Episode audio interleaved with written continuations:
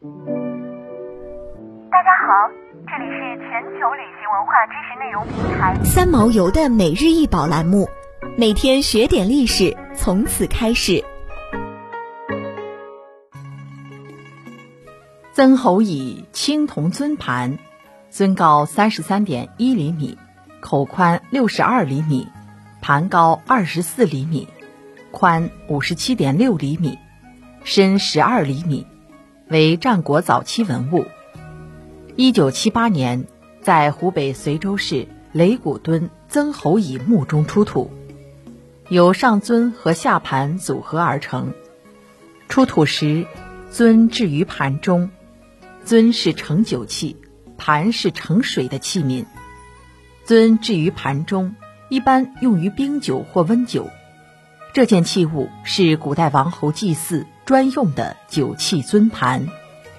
尊的口沿呈喇叭状，长颈，腹部圆鼓，高圈足。盘由盘体和各种附件组成。口沿是有镂空的盘螭与盘徽。反手吐舌的龙攀附向上，双身龙龙首悬空，卷束双脚，向上者亦如出水之蛟，向下者胜似潜游之蟒。尊体上装饰着二十八条盘龙，盘上铸有五十六条盘龙，共八十四条龙。此处尊上是有三十二条盘螭，盘上是有四十八条盘螭，共八十条盘螭。整件尊盘上的龙和盘螭象征着大大小小的诸侯，尊和盘上均铸有“曾侯乙坐持用中”铭文，由此可见，这套青铜尊盘一直从先君传到曾侯乙手中，是曾国的传国之宝。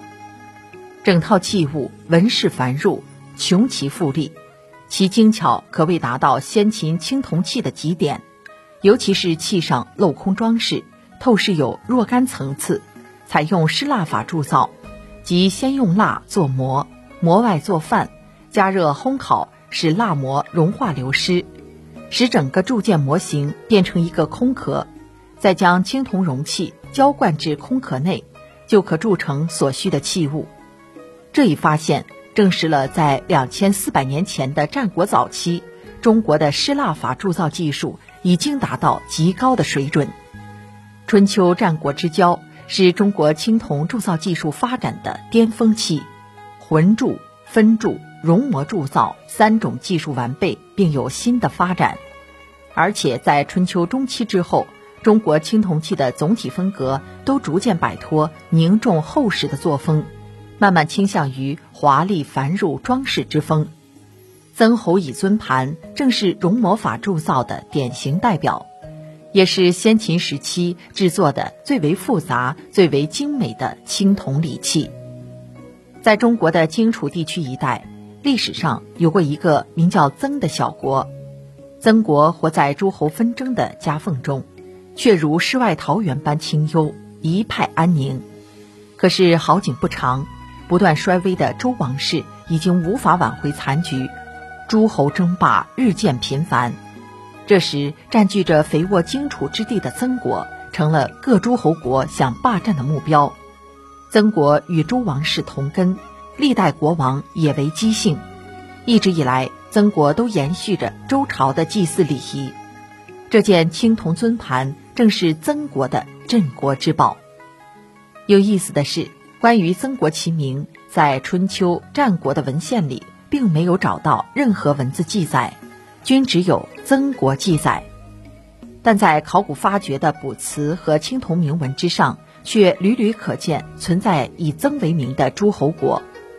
战国曾侯乙墓的发现引起考古众多争议，其中一个最令考古界和史学界争论不休的话题是：今随州之地，史书记载春秋战国时期的随国，为何频频出土的却是曾国文物？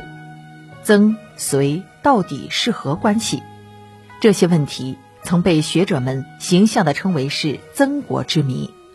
对此，有不少史学家认为，曾国极有可能就是古老的诸侯国隋国。